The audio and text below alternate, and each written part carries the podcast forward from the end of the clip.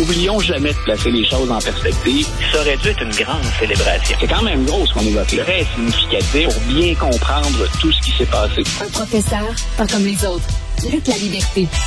Alors, Luc, tu as certainement lu la chronique de Joseph Facal aujourd'hui où il rend hommage à juste titre à Liz Cheney, une des rares républicaines à, pourfendre Donald Trump. Et, là, je veux citer euh, une citation de Madame euh, de Madame Cheney.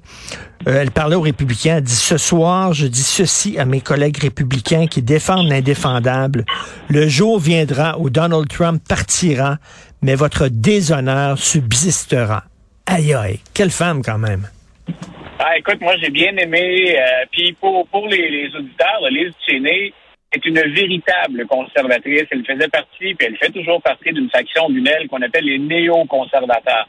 Donc, à, n'en point douter, c'est la fille de son père. Et elle correspond à ce qu'on connaissait du Parti républicain ben avant l'entrée en scène de Donald Trump.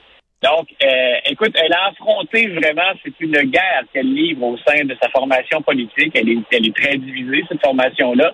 Autant il y a une aile plus progressiste, et même moi, ou chez les démocrates, qui embête beaucoup ceux qui sont plus terre à terre, j'ai envie de dire, ou pragmatiques, en tout cas au point de vue électoral.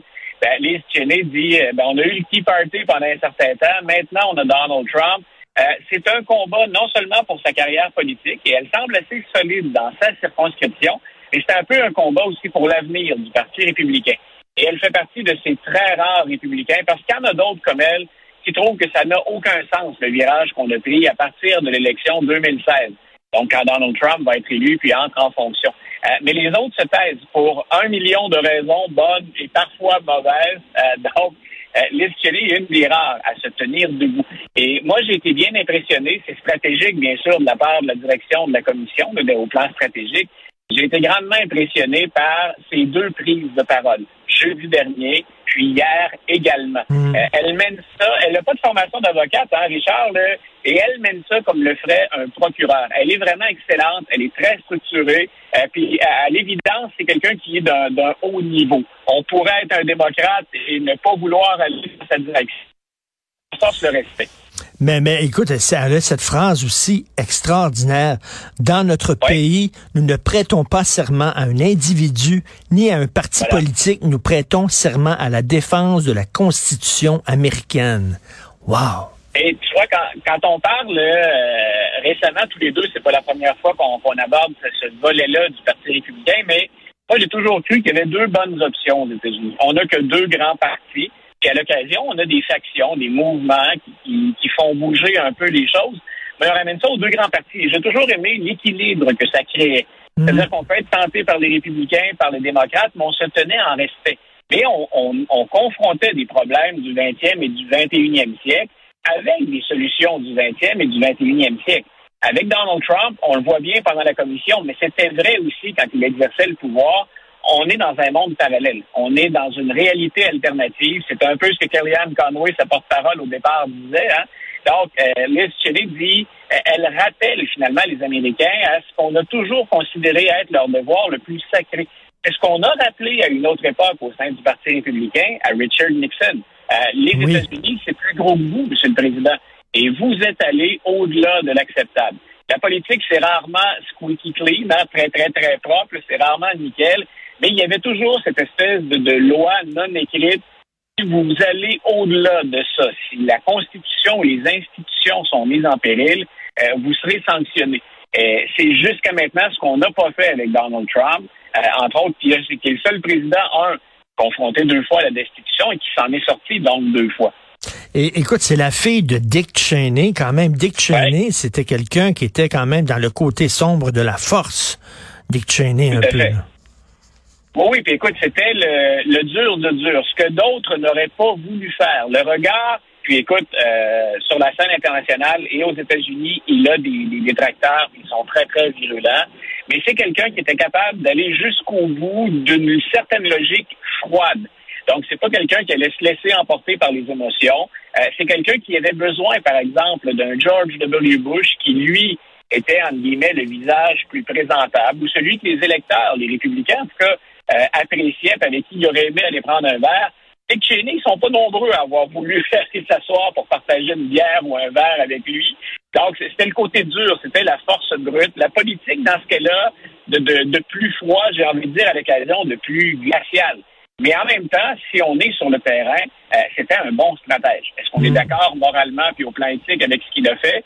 Probablement pas. Mais c'est quelqu'un qui est un redoutable stratège, un calculateur, je me répète, mais très froid. Mais c'est quelqu'un qui, écoute, euh, presque, on pourrait dire, euh, euh, mis la table pour l'avènement d'un gars comme Trump. Donc, Liz Cheney est d'autant plus courageuse qu'elle prend quand même ses distances avec une vision de la politique qui est importante pour son père, mettons. Oui, ben disons qu'elle a joué, elle s'est, elle s'est refait aussi un peu une image. Elle n'a pas mm. toujours été très proche de son père, pas toujours partagé les façons de faire, mais c'est quand même une famille politique qui se. Donc, euh, Cheney, il n'a pas que, euh, que Liz comme, euh, comme fille, comme enfant. Il a eu des relations plutôt froides à certains moments avec ses enfants, euh, mais il partageait au moins, en tout cas, le, cœur de ce que devait être le Parti républicain.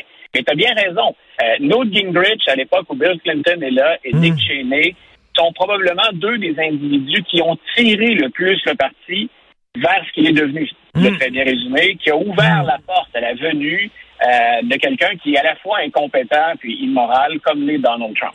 Écoute, est-ce que tu penses qu'il y a une possibilité réelle qu'il soit effectivement euh, euh, accusé de, de sédition, de trahison? Écoute, au moment où on se parle, hein, parce que je, je, suis ça très, très attentivement, on a couvert les, les deux procédures de destitution. On sait qu'il y a des recours devant les tribunaux aussi ailleurs, pas que contre Trump, mais euh, je pense même au procureur euh, général des États-Unis. il a accusé Peter Navarro, qui est l'ancien conseiller économique de Donald Trump. Au moment où on se parle, euh, écoute, c'est accablant ce qui sort à la commission, qu'on peut pas le nier. Ça sort de la bouche de républicains puis de proches du président. Euh, donc, on peut dire la commission, elle est orientée, mais en même temps, ceux qui parlent, ceux qui disent que Donald Trump, euh, entre nous, on dirait, était dans le chat, ce sont des républicains. C'est des gens qui étaient à ses côtés jusqu'à la dernière minute, incluant sa propre fille. Euh, mais on n'a pas jusqu'à maintenant matière à déposer des accusations, mais ce qu'on nous promet depuis au moins une bonne semaine, c'est rester à l'écoute. Bien sûr, on aime bien avoir les codes d'écoute. On a franchi le cap des 20 millions. Euh, puis on sait que pour les démocrates, il y a de la récupération politique. Mais même les républicains disent restez à l'écoute parce que ce qu'on est en train de construire comme récit pourrait très bien déboucher sur des accusations. Nous avons des preuves. Euh, est-ce qu'on ne fait ça que pour mousser la popularité? Ce serait très, très risqué.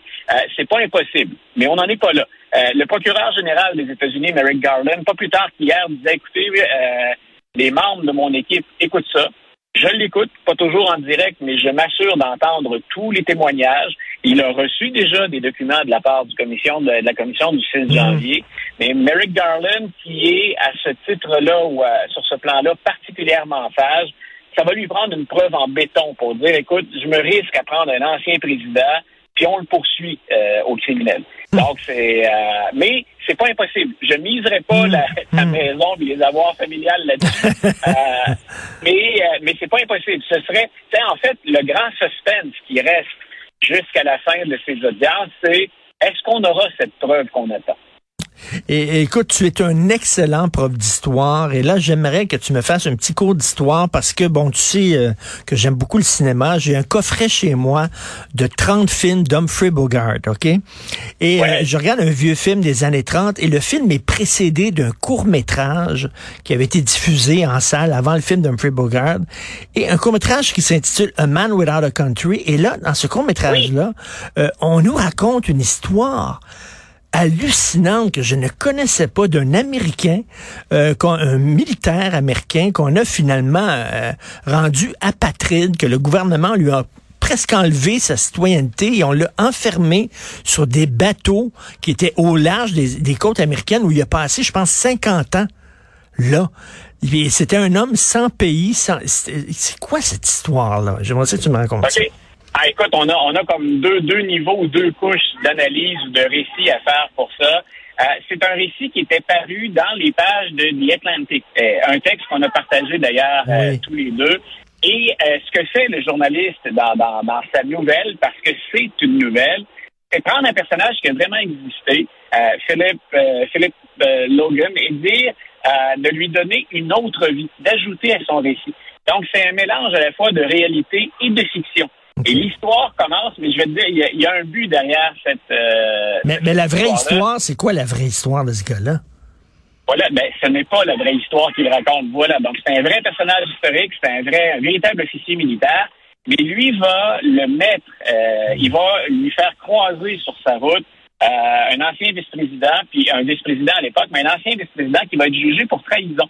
Et c'est lui d'ailleurs qui tue Alexander Hamilton en duel. Donc on- Oui, on, est Burr, au début Burr, de l'histoire de- Voilà. Et M. Burr va être jugé pour trahison. Et c'est lui, finalement, le personnage qui, là, entre dans l'histoire fictive, qui est condamné.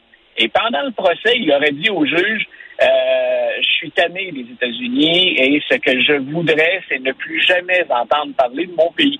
Et le juge le prend au mot. Alors, il va vivre dans le récit l'essentiel de sa vie, de bateau en bateau, toujours comme prisonnier, mais avec son grade, son statut d'officier. Donc, on le traite comme un officier. Il y a toujours quelqu'un qui est là, il y a une espèce de, chaperon. Et dans l'histoire, elle évolue pour que finalement, le gars qui rejetait complètement son pays, il en devient à la fin à être particulièrement patriotique et même à rédiger lui-même l'inscription qui va apparaître sur sa pierre tombale. Donc, euh, il en- on en fait un grand patriote à la fin qui dit même euh, ce pays-là est, un grand pays et grosso modo, je ne le mérite pas. Je l'adore, mais je ne le mérite pas. Et la raison pour laquelle on a construit ce récit-là, c'est que de la nouvelle de The Atlantic, on en a fait le court-métrage auquel tu as accédé, et que c'est sorti au moment de la guerre de sécession. Et c'était fait pour encourager le patriotisme des gens au nord des États-Unis. Donc, on faisait la promotion des grands idéaux, des valeurs américaines. Donc, le récit en soi, mélange de fiction, Mm. mélange de faits, il y a beaucoup de repères historiques. Et c'est, c'est un texte de propagande. C'est fait Mais- pour émouvoir l'Américain puis lui rappeler pourquoi il va aller se battre ou pourquoi on fait la guerre de sécession? Mais en tout cas, être américain actuellement, je te dis que j'aimerais être apatride et je sais pas, là, aller m'exiler sur une plateforme euh, en- au beau milieu de l'océan parce que c'est vraiment hallucinant ce qu'on voit, les images qu'on Ah, voit, ce qu'on entend concernant le C'est un 6 bon janvier. C'est un bon moment pour ceux qui en ont les moyens d'accepter un poste à l'étranger pendant un mandat. Tout à fait. Merci beaucoup, Luc. Bonne semaine, Luc La Liberté. oui, bonne semaine à toi aussi. Bye.